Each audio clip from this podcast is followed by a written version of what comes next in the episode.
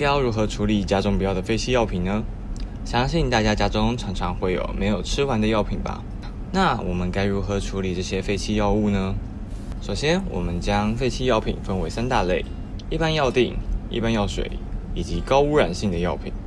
一般药品以及一般药水的处理方式一共有六步：一、准备好一个夹链袋，并将药水倒入夹链袋当中；二、将空的药水罐用清水清洗干净；三、将药品从药袋、铝箔包等包装当中取出，也一起放入假链袋当中；四、把泡过的茶叶、咖啡渣、用过的擦手纸和药水药丸混在一起，放入假链袋当中；五、假链袋密封好，随一般垃圾清除；六、干净的药袋还有罐子。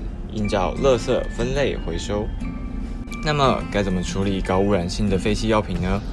高污染性的废弃药品总共被分为五大类，分别是针头、荷尔蒙制剂、抗癌及免疫类药物、抗生素以及管制药品。因为这类药品对于环境还有社会的危害较大。所以不需要使用时，应该要拿到原就医之医疗院所或者是政府认证之药品检收站回收。